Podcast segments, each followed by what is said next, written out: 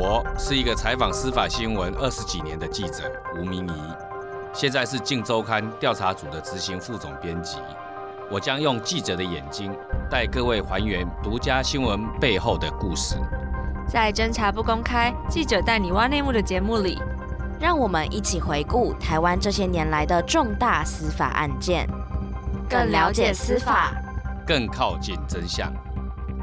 发生在今年的三月一号，外拍模特儿今年三月凶嫌成宇性侵杀害。最新消息，土豪哥朱家龙，二零一六年在台北市交易后，家主达成了三百万的和解，历经了七百。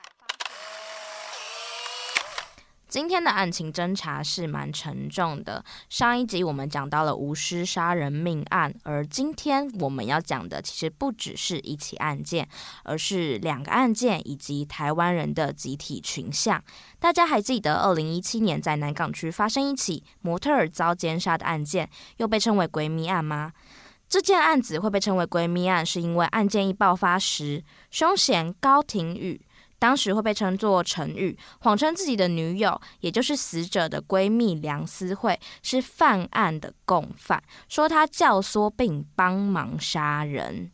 在早一点的二零一六年，人称土豪哥的朱家龙，他们在 W Hotel 办毒品派对，最后导致一名郭姓女模因为混用了毒品而丧命。而这两起案件都受到媒体舆论排山倒海的攻击。这两起案件经剪掉多次比对，终于还给当事人公道。像是闺蜜案，发现梁思慧其实有不在场证明；而朱家龙，也就是土豪哥的案件，发现他其实并不是直接致死的那个人。而这两起案件的共同点是，都受到社会舆论的压力，被未审先判。所以这集要跟明一聊的是，当民粹成为杀人刀，甚至连我们自己都可能成为民粹的一部分。咪，那我们今天先从南港的闺蜜案谈起。二十四岁的陈姓女模特儿，她被杀害之后，凶嫌她化名为陈宇，就说自己的女友，也就是死者的闺蜜梁思慧教唆并帮忙杀人。社会的舆论也一直往这个风向带。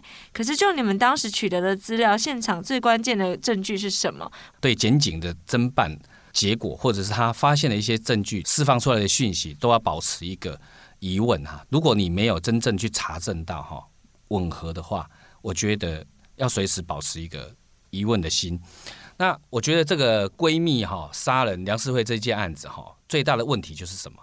一开始因为警察已经设定这梁思慧闺蜜杀人，后来妈她的妈妈出来有讲说，案发的时候她的女儿是在家里的，所以显然有不在场证明。检察官或警察哈，他只要做一个动作，当他提出他有不在场证明的时候。其实要印证他的话可信度高不高，其实很简单。但是如果你不做，只是因为被告凶嫌一口咬定是他的女朋友一起共谋犯案的话，那当然你就朝这个方向。所以你对于一些证据你就视而不见。帮大家补充一下，其实一开始被抓到的其实就是化名陈宇的高庭宇，他就说他的女朋友也一起犯案了，再加上可能有一些。旁证，旁证就是那个监视录影器，看起来好像梁思慧，结果其实是另外一个住户，而且还有另外一个旁证。我印象中是陈宇把梁思慧的手机偷走，然后在案发现场打开，所以变成说，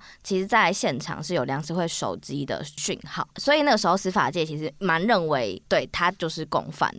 那后来，因为检方也有承认说，他们碍于时间的紧迫，没有办法多加查证，所以才直接向法院声押禁见获准。通常讯问人是不是也有规定的时限？对，没有错。其实哈，因为我们刑事诉讼法有规定哈，就是那个被告从你逮捕起哈，检警共用二十四小时的侦侦讯的时间，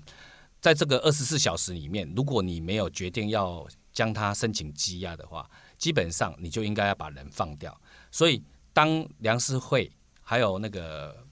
那个祖贤哦，她男朋友，当他被逮捕的那一刻起，警察就有那个急迫性，他一定要赶快，因为他还要留给检察官移送到检察官那边，检察官还要讯问完，讯问完还要向法院申请羁押，所以那个时间哈，基本上哈非常的短啊。所以事前的一些搜证哈，非常的重要啦。为了要符合这个规定，现在检警当然也有一些小的窍门呐。通常哈，对于被告的逮捕哈，都会非常的谨慎的使用。一开始通常都会用警察先通知他来，或者是用传票的方式通知他来。哦，那他是自己愿意接受讯问的，这样子就不会含在那个检警共用的二十四小时的时间里面。等到他你觉得他嫌疑重大之后，你才当庭逮捕也好，或者是发拘票逮捕他也好，从那一刻起才算。总之，这个案子后来高等法院的检察署他们认为梁思慧没有涉案，最后收到不起诉处分确定之后，委任律师就有提起刑事补偿的申请，获得新台币两万元的刑事补偿。民营刑事补偿是什么？为什么会在这时候用上？因为刑事补偿就是对于有一些冤案嘛，哈，那或者是说不白之冤被人家羁押，但事后证明你是清白的，那这些当事人都可以向。向那个法院去申请刑事补偿，那法官会依照不同的情节裁定补偿的金额，有些一天可能折算两千元，有些可能一千多块钱，那可能会依照你，比如说在这个案件当中，你到底责任的轻重。好，而且其实讲到这个案件啊，就让我们想起当年那个妈妈嘴命案的时候，咖啡店老板吕炳宏，他也是因为检方先采信了谢依涵的单方的说法，没有详加的调查，就认定这个咖啡店老板有涉案，当庭还把媒体报道的案件内容当作是请求法院羁押的理由。但是因为媒体有时候他取得讯息的管道也有限，因为侦查权就在检警身上嘛，那他要放什么资讯出来给媒体？又是他自己决定的，所以我才会说，其实记者有时候要随时对于检警释放的讯息，要常常打个问号，对他们不一定要百分之百的取信。如果他们放出来的讯息在逻辑上，或者是说你你再去查证的一些客观的事实上有一点不吻合，你应该要去挑战他。比如说你已经知道他妈妈都已经讲说他有不在场证明了，你就应该要回头去问说，那人家说他那时候在家里耶。那你有更多的证据嘛？如果如果没有挑战的话，让检警哈这样去去放这种消息出来，对于当事人名誉权哦影响是非常大的。一旦形成了一一种氛围以后，你要再扭转那个氛围是非常的困难的。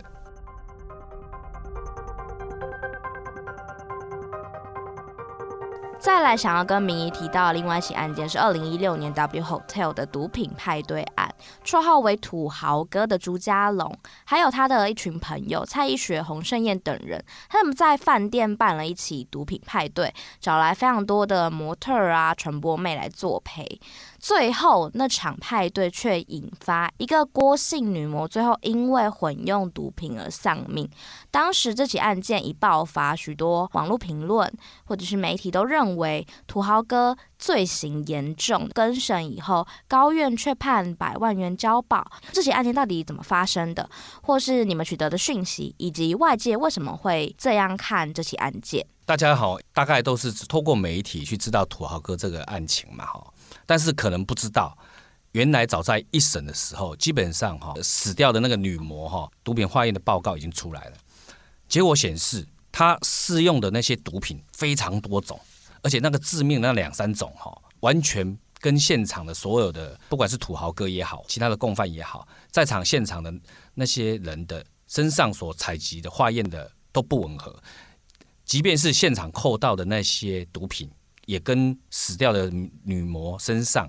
她那个化验出来的毒品也不吻合，所以从科学的证据来看，土豪哥不管是有转让也好，或者是说他有持毒药，都跟这个死掉的女模她的死因哈没有直接的关系。这里补充一下，明刚才有提到，为什么土豪哥身上验出来的毒品跟小魔验出来的毒品不相吻合，而会成为后来改判更审的重要证据，是因为郭女身上验出法医认定让她致死的那种药物，其实是叫做 PMA 的一种药物，而这种药物在郭女身上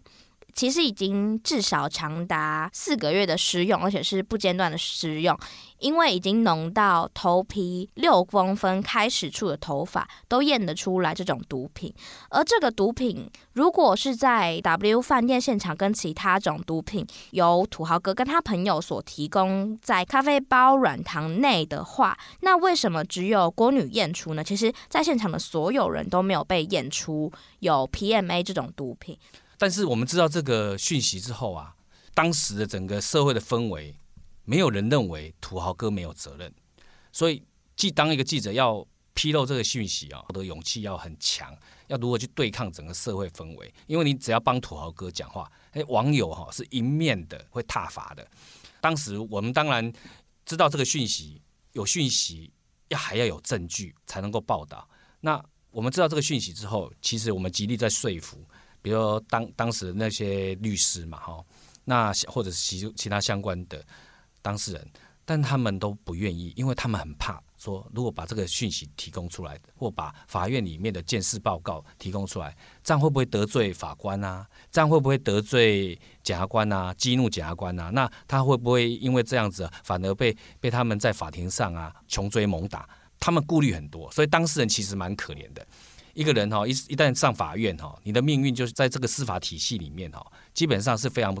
折磨人的啦哈。这个秘辛基本上就告诉我们，如果刑事犯罪上面，我们应该要看的是证据，但是社会舆论会不会影响司法的判断？我只能说，每个人每个人心中有一把尺哈。你要说他完全不会被影响，那是不太可能的啦。名医是在这个时间点，当时其实一审的时候就已经有法医的鉴识报告，鉴识出来说女模跟土豪哥他们身上的毒品是不太吻合的。你在这个时间点介入报，可是反而是土豪哥他们那边的辩护律师觉得说，如果我现在拿出了这个证据，会不会其实是在激怒庭上？对，因为我其实我得到这个讯息也不是从那土豪哥的辩护律师那边来的，我得到了讯息之后，我。极极力的想要去拿到这些证据嘛，哈，就是化验报告，至少要书面的才有说服力。但是从一审到二审，他们都不敢把那些资料丢出来，所以基本上对于一个当事人在诉讼中他的处境，哈，我们是非常的同情啊，因为基本他们很怕得罪裁判嘛。站在媒体就觉得说，你有证据，对你有利的证据就应该要揭露啊，不然前面你已经被检察官或者是警察已经哦所放出来讯息，反正已经形成了，你就是那一个杀人的，因为转让毒品，或者说让让那个女模因为你的毒品而死掉，大家的对你的形象已经坏到这种地步了，那你为自己的名誉平衡一下，应该是理所当然的。人家一个转述口口述上面说有这些东西，我们没有看到那个化验报告的书面资料的话，基本上我们如果报道也是属于太草率了一点。那你什么时候拿到这份证据？什么时候才披露出这这个报道的呢？经过更审的时候。才有这样的报道。一开始判的其实是转让禁药致死罪，后来才变成持有禁药，因为他就真的不是提供毒品让他死的那个原因。这也是为什么刑期会从十年改判到两年十个月。社会舆论，你有说媒体其实有塑造出一个那个小莫，其实是一个非常孝顺的女女孩子。这个社会上普遍又富嘛？其实我们普遍社会就是仇富。啊，富二代，对，不好意思讲，就是胖子也有一种歧视。他刚好土豪哥就集所有的哦不好的印象于一身。而且还有网友会说，土豪哥朱家龙他是因为想要民事来达成刑事的和解，真的有这回事吗？就是说民事和解后，真的有可能影响刑事的判决吗？开庭的时候有没有什么顺顺序的先后差异？法务部常推那个修复式的司法，就是说让被告跟被害人。能够达成一定的和解，让这个社会因为经过两造的和解，让大家可以再往前，而不是停留在那个悲伤的过去。法官当然会依照你有这样的诚意去弥补自己的过失。民事求偿跟刑事当然是两条线，民事求偿的东西不一定会影响到刑事的认定，那刑事的认定通常比较会影响到民事求偿啦。但也不是必然，因为每个法院、每个法官有他独立的裁量权、独立的那个审判的哈。有些案件就是法官，呃，他刑事上面会附带民事，有些是独立个别走。那刑事可能会先判，判完之后民事求偿才会判。那有些因为刑事审得比较慢，民事求偿搞不好他认为证据够了，他也会独立就自己先宣判的。所以这两者其实没有一定的先后顺序。没有一定，但是通常一般的案子都是刑事走在前面，刑事判决下来之后，如果有附带民事求偿的，就会一起宣判。另外，民事求偿的部分会在刑事判完之后，他也会经过一定的审理程序之后，也会做出判决。这一起案件最后发回高院的时候，合议庭他们认定小魔的确是因为自己长期服毒致死，然后跟土豪哥提供的毒品没有直接的相关，所以判改判他两年十个月，从十年改判两年十个月。可是这样，他他还是违反了一个叫做药事法的嘛？可是通常犯这样程度的药事法，刑期会多长？会有到两年十个月这么长吗？那个土豪哥最后是用转让毒品的罪哈判刑嘛哈？转让毒品一般哈刑事的责任，通常一般法官都在判大概两三年以下居多，因为尤其是初犯的话。那可能判个一年也有，我觉得这个案子稍微判稍微比平常的稍微重一点。当然，记者私底下都会开玩笑，因为前面已经把他羁押了这么长的时间，如果判得太轻，那等于是我们可能国家要刑事补偿，呃，土豪哥，所以可能可能是基于这个理由，所以稍微判对他判的重一点。那等于是判完之后，确案子案卷确定之后，土豪哥还是要再进去。呃，服刑的。